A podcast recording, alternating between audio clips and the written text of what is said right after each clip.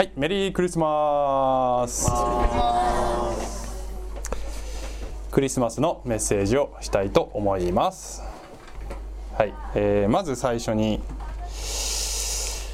この絵をご存知でしょうか？わかる人？絵なんですね。これはね、ちょっと薄いですけどね。えーこれは最最近のニュースなんですけれども。フランス・パリのとある築60年の民家で、えー掃除をしていた女性が小さな絵画を発見しましたと。縦26センチ横20センチ。えーでこの価値が分からなかったので彼女はこれをキッチンの壁にかけていたのですけれども、えー引っ越しをする時に家具の査定をいろいろしてもらった時に、えー分かったことはこれは13世紀イタリアのチマ・ブーエという人の、えー嘲笑されるキリストという絵であるということが分かったと。ね、でオークションにかけると29億円になりましたということですね。はいあのこの手の話私好きでね 割とメッセージでもこういう話を持ってくるんですけど、えまた美術品のオークションの話かよって言わないでほしいんだけど あの物の価値についてねいろいろ考えさせられるんですよねこういう話を聞くとね。自分がこんなものは大したものではないつまらないものだと。もうすぐ近くに手元にある当たり前になってしまったそういうものだと思っているものがえーある日ですねとんでもない価値をもたらすと自分の人生をガラリと変えるほどの価値が実はそこにあったのだとある日気づくっていうねそういう話ですけれど、えーまあ、多くの人にとってもしかしたらクリスマスとはこういうものかもしれませんというところにつなげたいわけですね。あのまあ、もっと言えばクリスマスにおけるイエス・キリストの位置づけって言った方がいいかもしれませんね。それはもしかしたらキッチンにかけられたキリスト画のようにあまり価値を認められてないかもしれないですね特に世間一般のクリスマスの祝い方を見るとまあ、クリスチャンである私としてはですね、えー世の中でいろんなあのクリスマスの祝い方を見てるとねあの相反する2つの矛盾した、えー複雑な心境がねこう湧き起こってくるんですよね。あの一つはこのイエス・キリストという方の誕生を世界中がこれほどまでに盛大に祝っていると。クリスチャンの少ない日本でさえこれほどみんな、え祝っていると。でそれはすなわちイエスという方の偉大さを表している、えこれは真実だと思うんですね、えしかし一方でこれほどまでに主人公を無視して祝われるお祝いもないと言えるんじゃないですか。クリスマスは何の日ですか？と聞いたならばあのキリストの誕生日ですって、まあ、ほとんどの人答えられると思うんですけど世の中の人はね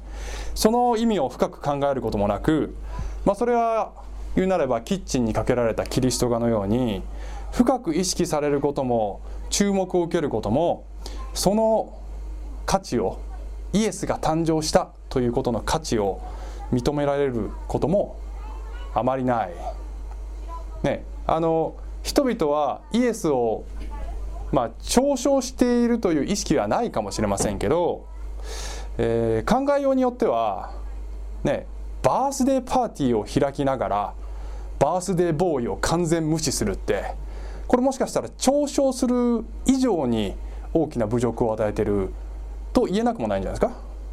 見方によってはね。えーしかしながらこのイエスがこの世界に誕生したというこの出来事はですね皆さん人類の歴史を紀元前と紀元後に真っ二つに分けるほどの出来事でありまして、えーもしあなたもその価値に気づくならばあなたの人生もそれを知る前と知った後の2つに分かれてしまうというそれほどの、えーインパクトを持つ出来事なのでありますね。あるいはあの皆様は、まあ、ここにいらっしゃるぐらいだから世間一般とは異なっていて、まあ、あの例えばあなたがクリスチャンでね教会できちんとクリスマスを祝いますと。皆さん今日もそうしていらっしゃるわけですけど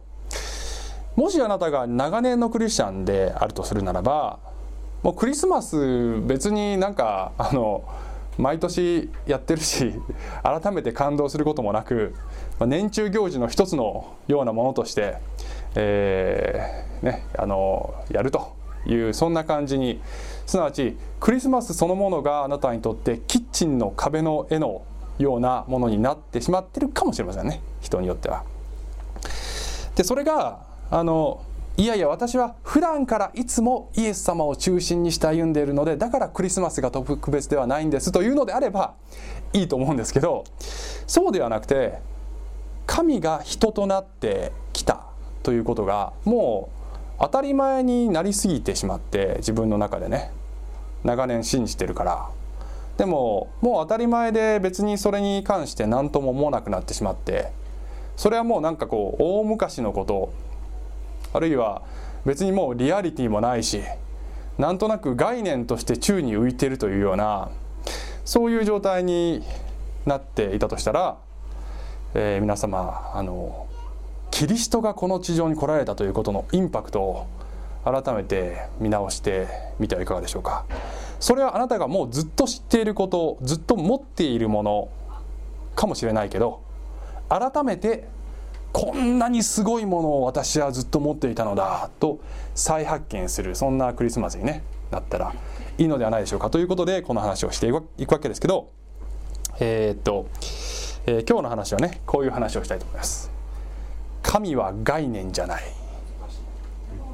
神は概念じゃない、えー、これが話のポイントであり結論でありますね。はい。えー、神は昔話じゃないし神話じゃないし哲学じゃないしあるいは自分の人生を大きく道踏み外さないようにするための漠然としたガイドラインのようなそういうものではない。ものすごくリアルでものすごく具体的でそしてこの地上にお生まれになった時爆弾のようなインパクトを持ってここに来られたそういう方なのでありますね。ということで、えー、聖書をね開いていきたいんですが、まあ、クリスマスに開く聖書の箇所っつったらば、まあ、いくつかしかないんだよねで、えー、メジャーな部分ですけれども今日は、えー、まず、ね、いくつか開きたいと思いますけれどもヨハネによる福音書の福音書の1章の、えー、1節から3節をね、えー、ちょっとまず味わってみたいと思いますね。まあ有名な箇所ですよね。はいえー、初めに言葉があった。言葉は神と共にあった。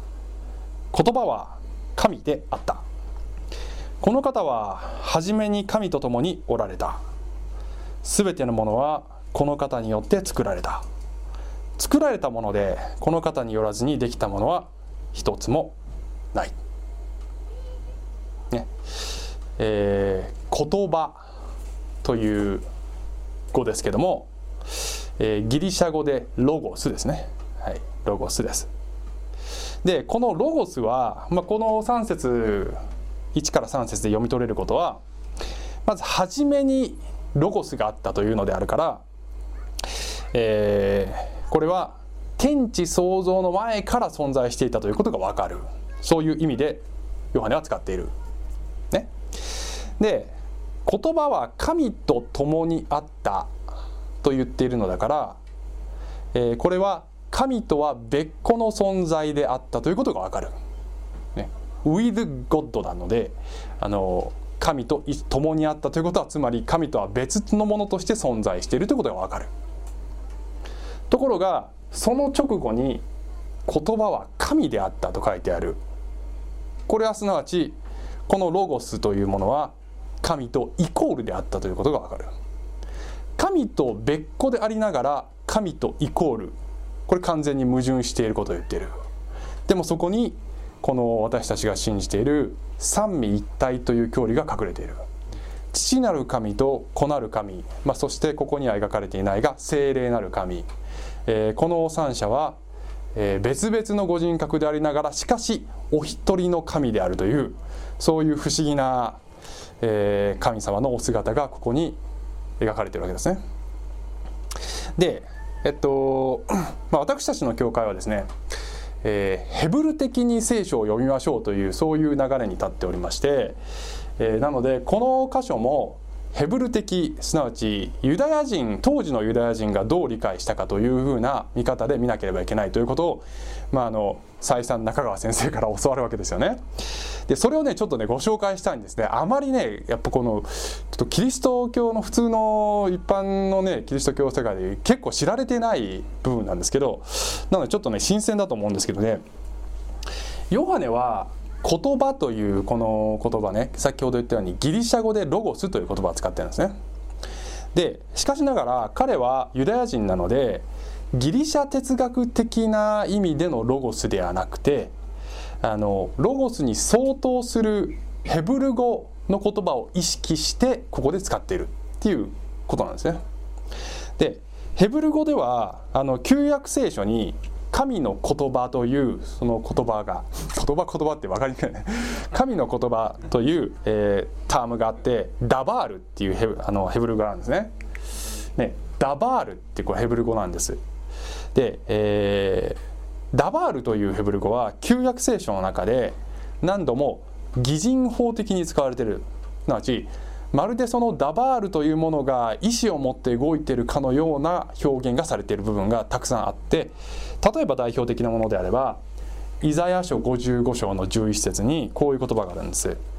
そのように、えー、私私っていうのはこれ神様ですね。私の口から出る私の言葉も虚しく私のところに帰っては来ない。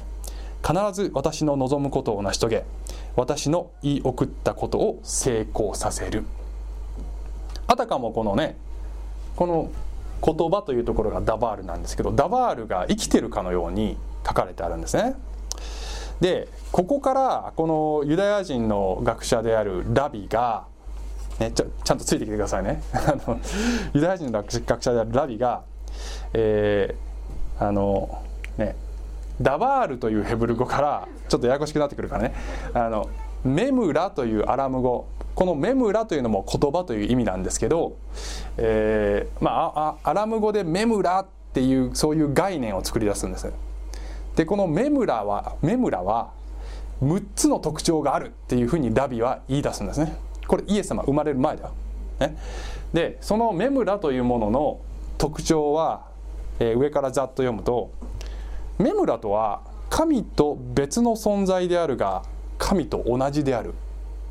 これ完全に矛盾してるここでも。メムラは天地創造に参加された方である。メムラは救いの代理人仲介者である。メムラは神の栄光の現れである。メムラは契約の仲介者である。そして啓示の仲介者である。という特徴があるのだ。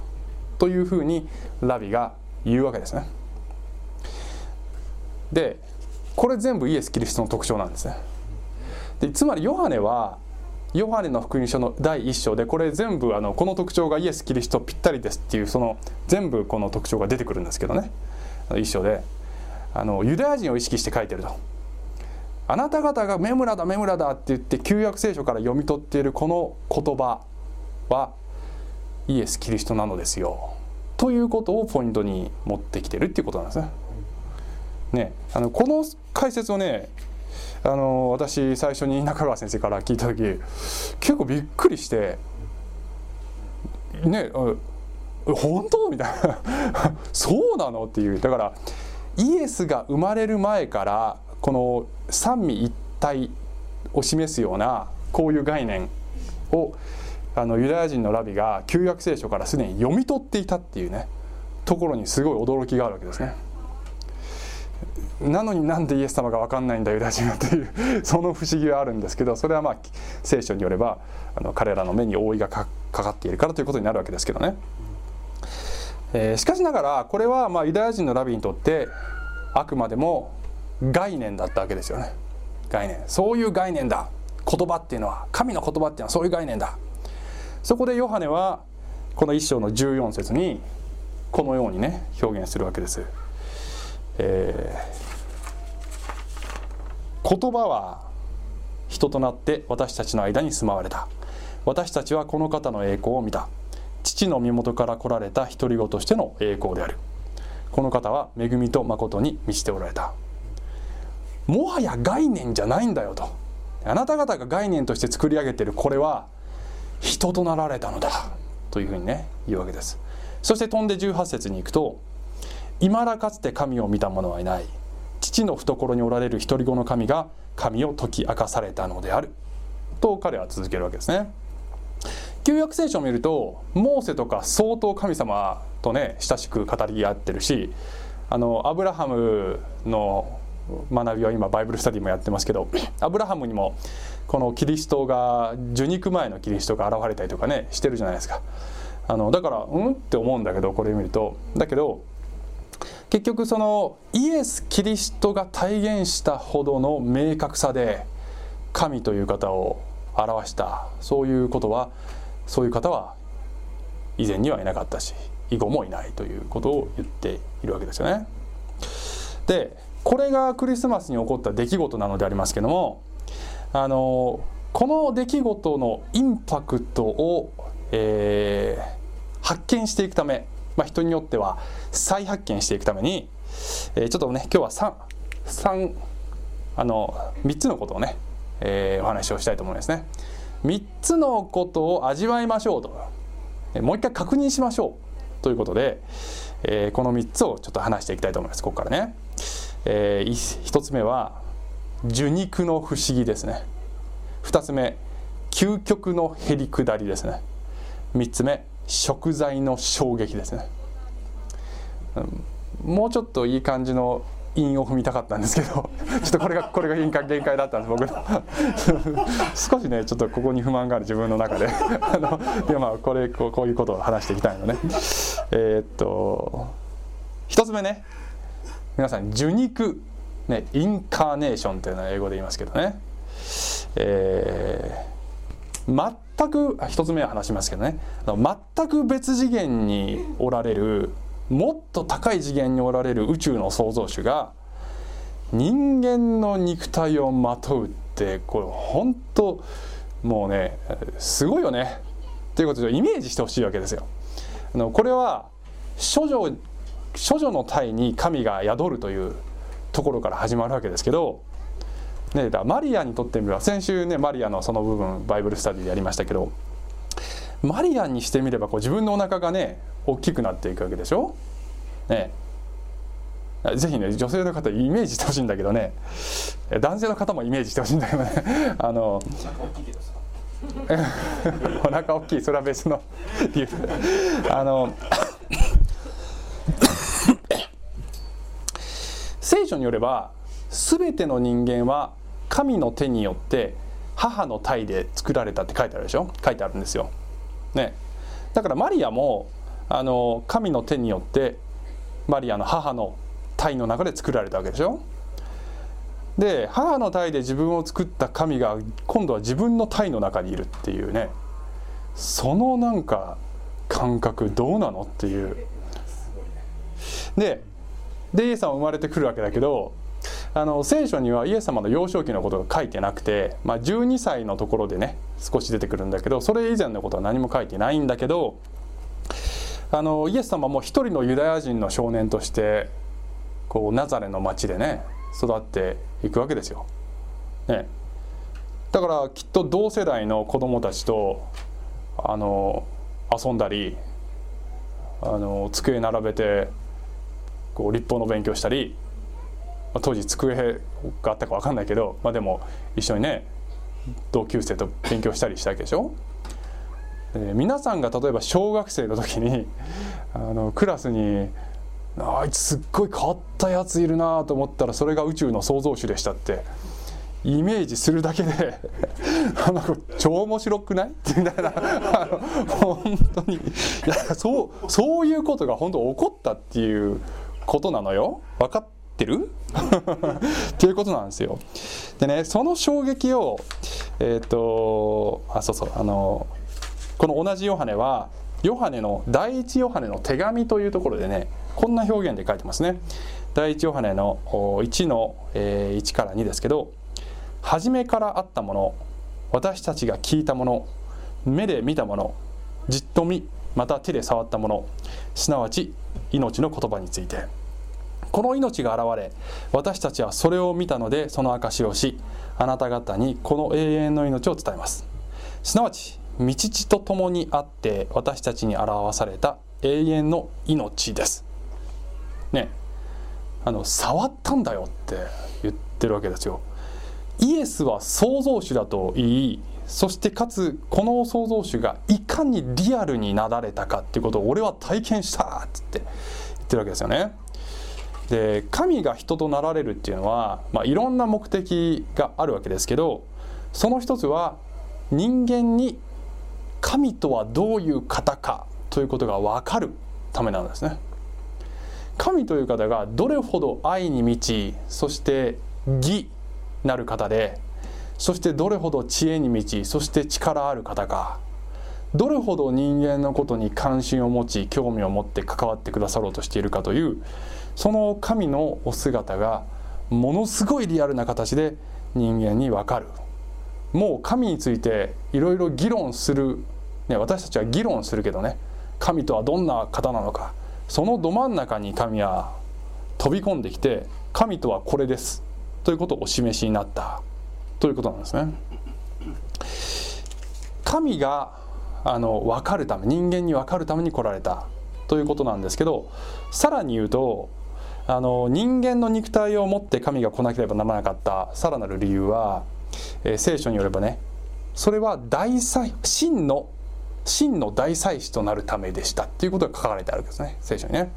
あのいくつかねそれ書かれてるところあるんですけど例えばヘブル人への手紙の4章の15節では、えー、私たちの大祭司はこれイエス様のことですね。私たちの弱さに同情できない方ではありません。罪は犯されませんでしたが全ての点で私たちと同じように試み合われたのです。と書いてあるわけですね。神は人間であるとはどういう状態なのかということを体験的に学ばれたっていうことなんですね。あの神はもともと全知全能なので分かってるんだけどそれを体験するまでは知っているということができない。これヘブル的なあの知るというね。ヘブル的に知るという言葉を言うとこれ体験するっていうことを含むんですけど体験したのでなければ知ったことにはならないっていうことなんです。暑いってどんな感じってね寒いってどんな感じ喉が渇くってどんな感じっていう疲れるってどんな感じっていうね人に裏切られて傷つけられるってどれぐらい痛い、ね、人から暴力受けるってどれぐらい痛いそして神から捨てられるってどんな感じ？皆さんもお祈りしてて神様全然聞いてくれない何か見捨てられたような気持ちになることあるかもしれない。それが神に分かるのその気持ちが分かるの神様って言った時に神様は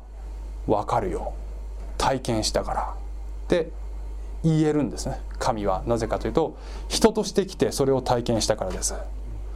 あの辛い時とか苦しい時ね皆さん誰かにそれ気持ち分かってほしいと思うけどそれ体験してない人に心開けないでしょ。いろんなパターンあるけどねどうでしょう。こ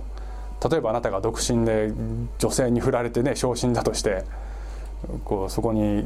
もう女性から振られたこともないようなイケメンのデッキすぎくみたいな人が近寄ってきて 「気持ちわかるよ」とか言ってきても「嘘つけ!」って言いたくないでしょそれは そういうパターンじゃなくてもいいんだけど「わかるよ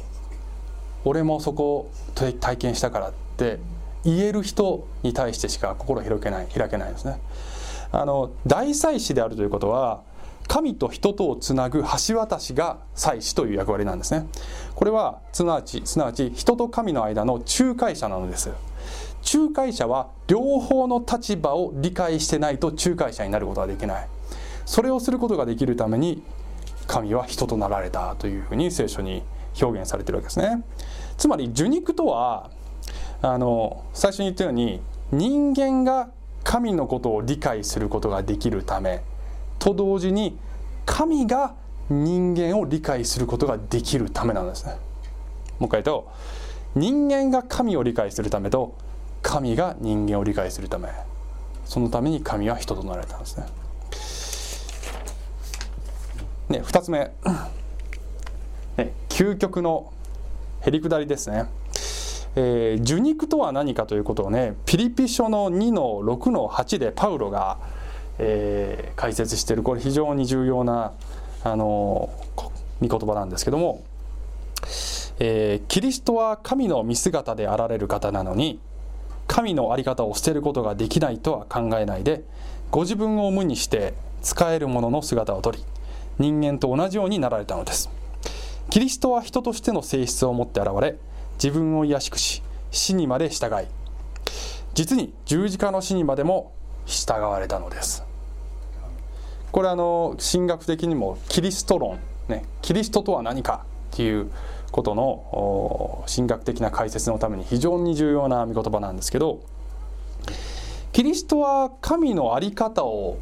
お捨てになったって言った時にあの正確には神であることを捨てたわけではないんだね。あの神でなくなったわけじゃないんです。ここ重要なポイントであの人間になった時に神でなくなったわけではないんです。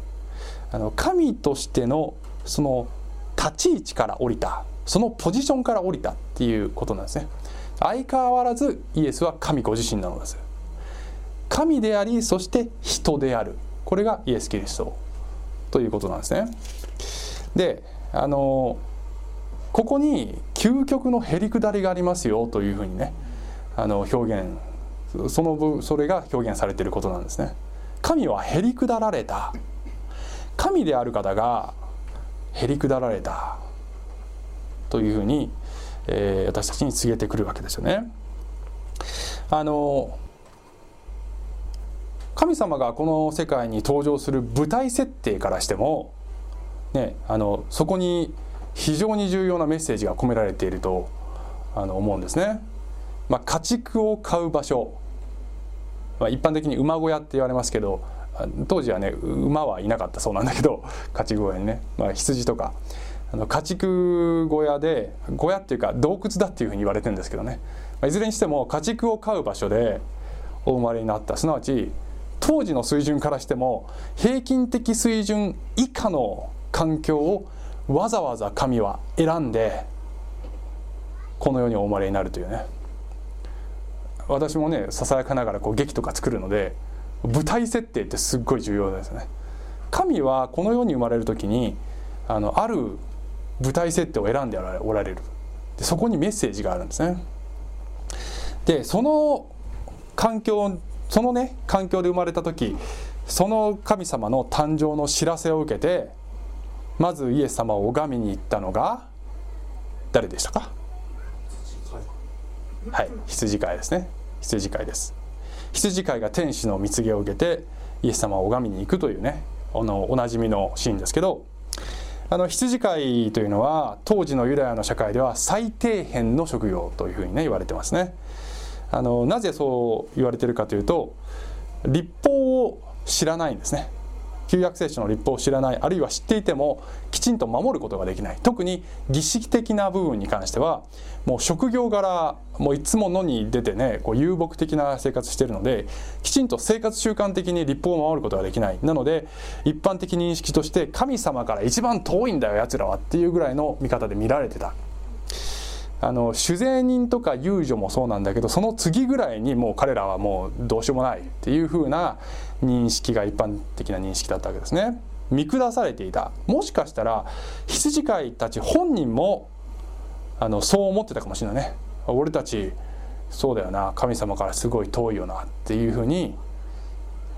思っていた。その彼らが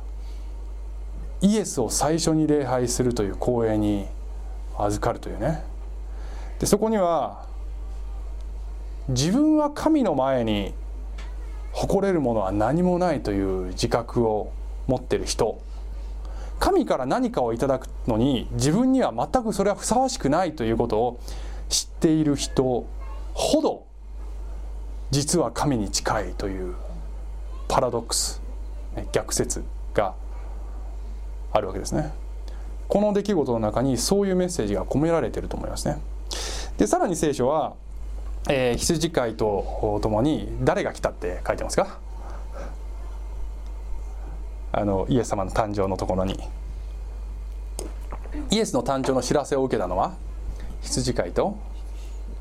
羊？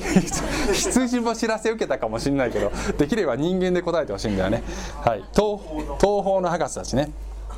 えー、もイエス誕生の印を受けてきた。あの正確には誕生から2年後ぐらいに来たっていうふうにまあ学術的にはね言われてるわけですけどあのいずれにしてもイエスの誕生の印を受けて彼らは来たわけですよね。であのこの東方の博士って一体誰なの？何なの？どこから来たの？っていうのをちょっと今細かく説明してる時間ないので省きますけどあの一言で言えば彼らは違法人なわけですよね。でユダヤ人から見ると違法人っていうのは神の救いとは何の関係もない人たちなんですね。で、えー、その彼らが知らせを受けて礼拝に来たということの中にやがて違法人も福音を受けて救われることになるというそのことの予表があるわけですね。で驚くべきはですねあの彼らだって自分たちの国の宗教とかいろいろ彼らの文化とかねいろいろあってユダヤ人の救い主なんて自分たちの人生に別に直接関係ないよなって思っててもおかしくなかったと思うんだよね。それは日本人がキリスト教、うん、まあ外国の宗教だよねっていうその感覚と一緒でまあ遠くの方で救い主生まれるんだろうなふーんっていう感じだったかもしれないんだけどその彼らが遠くから多くの犠牲を払ってはるばるやってきたということの中に国とか人種とか文化とかを超えた普遍的な真理を彼らが探求していた求めていたというその姿勢を読み取ることができるんじゃないですか。その彼らに神は知らせを告げる。で本当に皮肉なのはねあの当時のユダヤユダには旧約聖書の立法を一生懸命守っている人たちがいっぱいいて旧約聖書の旧約聖書を研究してメシア予言にももうすっごい詳しいみたいな人もいっぱいいてあるいは祭祀階級であの宗教的な位がすごい高いですっていう人たちもいっぱいいてもうねメシアがもし来たらもう真っ先に俺のとこに知らせくんだろうぐらいに思ってる人がさ いっぱいいたはずなわけですよ。それぐらいの俺こそふさわしいだろうぐらいの気持ちでいた人たちには一切知らせがいかず見下されている羊飼いや違法人が知らせを受けて生まれたてのメシアを礼拝するという光栄に預かっているというここに神の明確なメッセージがあるわけですね。それはこの世界の底辺に下られた神と出会うためには私たちも下らなければいけないというメッセージです。神が下られたのに私たちが高いところにとどまったままだと必ずすれ違うのですね。私たちがへり下らなければ神へり下られた神と出会うことはできないんです。あの俺もう世界のこともだいぶ分かってるっていう慢心がねあったりあるいは俺もう神様のこと分かったクリスチャンでももう聖書をまあ大体、うん、まあなんか分かったと、ね、そういうそういうこう傲慢があるとあの神様がより深い真理を示そうとした時にそれを見落とすことになりますね。あのそれをね説明するためにねちょっとこう話飛びますけど数学の話しましょうねちょっとね。数学中学高校の時数学得意でしたっていう方どれぐらいいます？ああすごい。あはい。はい。ちょっとこう堂々と上げてる方とこそっと上げてる方と。はい。ピタゴラスの定理ね。えー、ピタゴラスの定理。はい。直角三角形の3辺の長さの関係を示したものですね、えー、直角の部分を挟むあの2つの辺の事乗の和は斜辺の事乗に等しい、ね、A 事乗プラス B 事乗が C 事乗になりますと。いうことですね、はい、例えば A が 3B が4そしたら C は6違います。6違います。5です。5です。ね 3, 3の2乗は94の2乗は四四16合わせると25で C が5だったら事乗すれば25だからここが3でここが4ならここが5け 思い出しても習習ったでしょ。全員習ったはずだよこれ。あのこの世に存在する数字を全部一個一個当てはめて長さ測って確かめていったんですかねピタゴラスは。そんなことしなくてもちゃんとどんな数字を当てはめても直角三角形だとこうなるっていうことを証明する方法があるわけですね。あのそんなにね証明の方法難しくないです。あの割と簡単にわかる。ただ最初に証明する時は難しいよね。ピタゴラスは、えーと、紀元前500年の人です。で彼は数字を通して世界の真理を探求したわけですよね、まあ、全ての数学者はそうなんですけど数字を通して真理を発見していく。でこのピタゴラスの定理も偉大な真理ですね。あの証明されたわけです。これが常にそうだということをピタゴラスは証明した。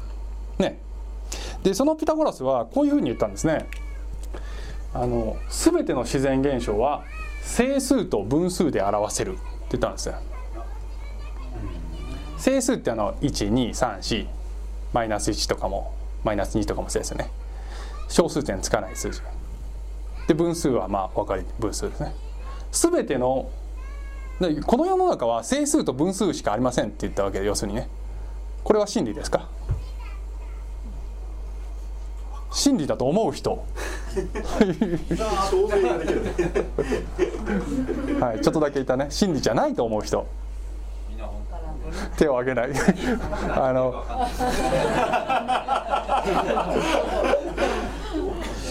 えっとねあの例えば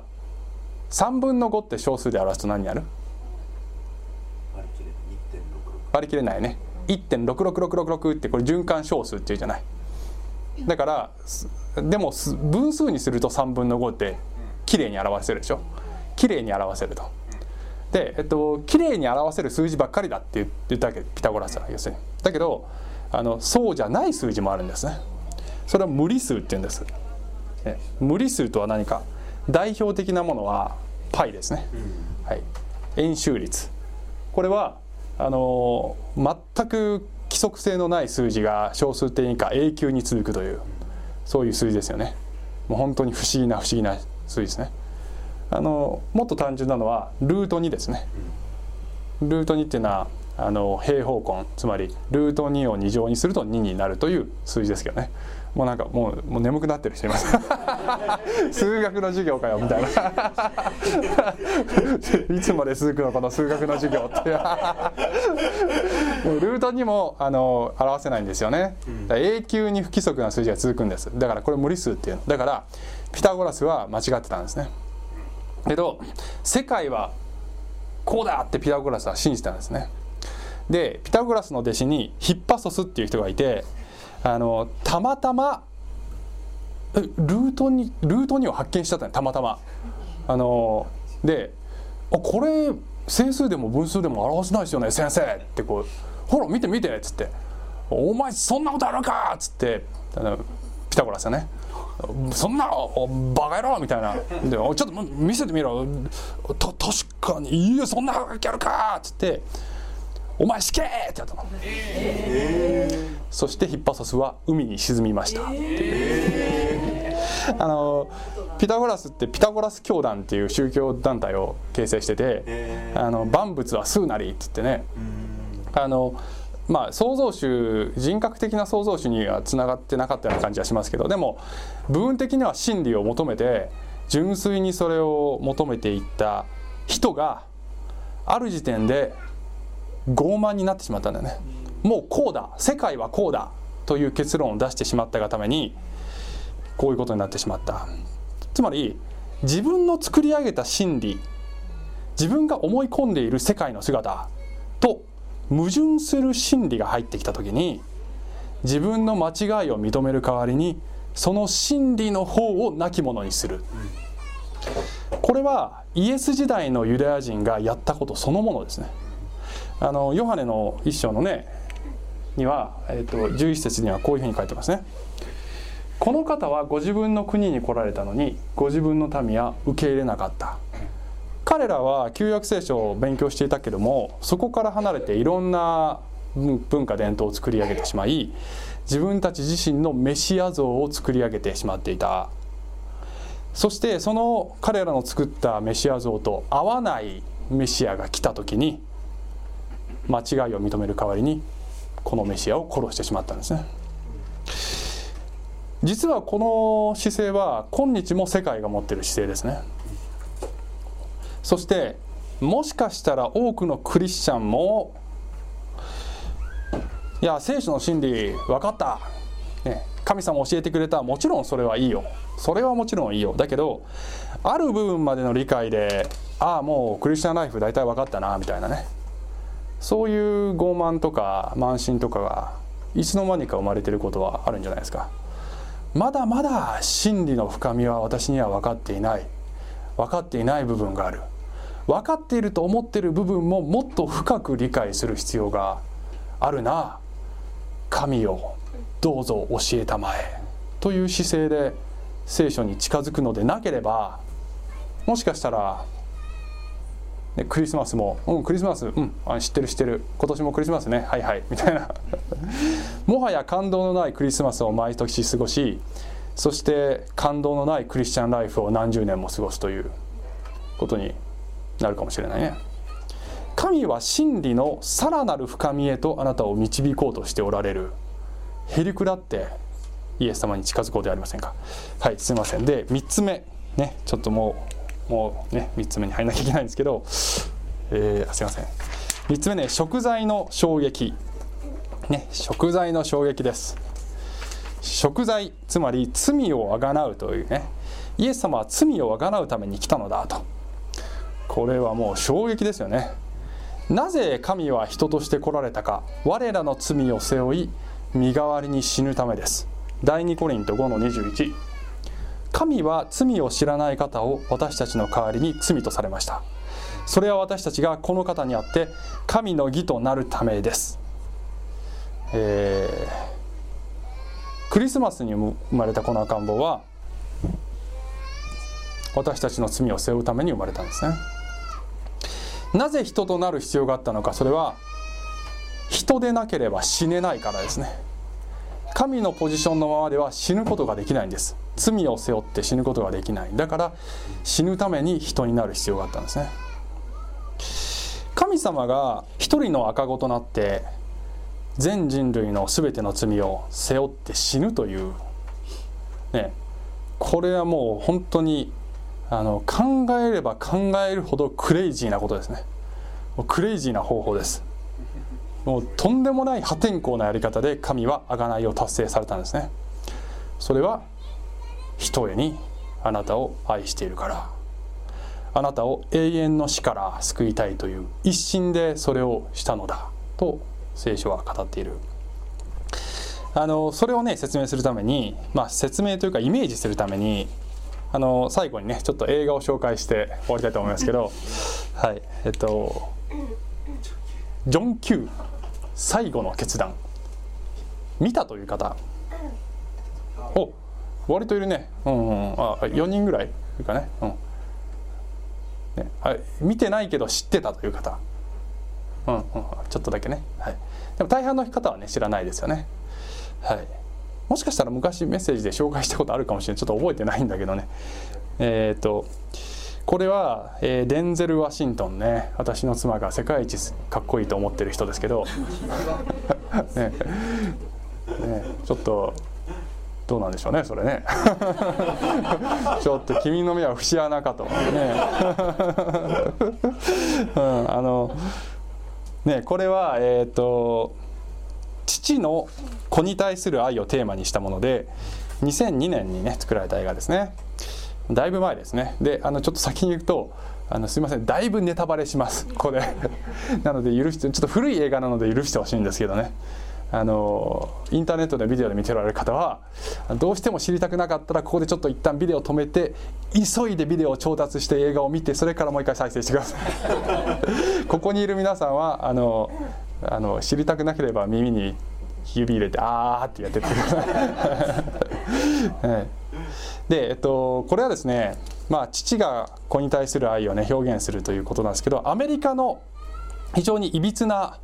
ね、あの医療制度に疑問を投げかけるというそういう側面もあるわけなんですけどね。主人公のジョン・キューは一人息子がいるんですけどあのマイクっていうんですね。である日このマイクが心臓病で突然倒れるんですけど、えー、一刻も早く心臓移植をしないと死ぬよと、えー、お医者さんに言われるわけです。ところが手術手術費用がものすごく高額で到底もう払うことができないと。でジョン・キューはいや保険が使えるはずだって言うんだけどたまたまこの時彼はリストラでその正社員からパートに格下げされていてたまたま使えないという状態になってそれもちょっとその会社側のやや横暴な一方的なあところがあって非常に理不尽なあの対応だなんだけれども保険が使えないわけですね。で彼は家財道具を売り払い結婚指輪を七に出しもう知り合いからカンパも募ってもうできることは何もかもするんだけどでも全然足りないんだねお金はね。で足りないので息子は強制退院させられる。もういつ死ぬかもわからないという状態で退院させられるんですね。で彼はあのもう我慢できなくなってもうこれしかないという手段に出るわけですね。それが銃を持ってこの病院の医師とか患者らを人質にして立てこもるというねそういう大変な行動に出てしまうんですね。でこの部分ねもうなんか彼は完全に悪者みたく描かれていくんですけど映画の中で。で彼は立てこもりながらあの要求を出すわけですね。この息子を移植者リストに載せてくれっていうね要求を出すわけです。であの人質になった人たちはみんなあの最初はね恐れたりこのジョン・キューを憎んだりするんだけどだんだんとこのジョン・キューの人柄とそして息子を思うその情熱に心打たれてこの意思をはじめみんなどんどん協力的になっていくのね。でしかもこのあの報道されて世論もね彼はこう味方につけていくっていうねそういう話なんだけど。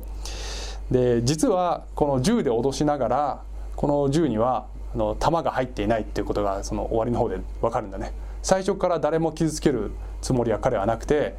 えー、実は自分がそれで自殺しようとしていた。弾が一つだけポケットにあってそれで自分は自殺しようとしていた。何のためかというとその移植者リストに名前を載せてもドナーがいないとダメなわけでしょ。で息子は血液型が特殊なので簡単にドナー見つからない。で自分が同じ血液型だからもう自分が死んでこの息子に心臓をあげよう。というつもりであの誰を犠牲にさるするでもない自分だけが犠牲になるつもりで、えー、まああのこの狂言をするわけですね。で、えー、が、えーちょ最後の分はさすがにちょっと秘密にしとこう。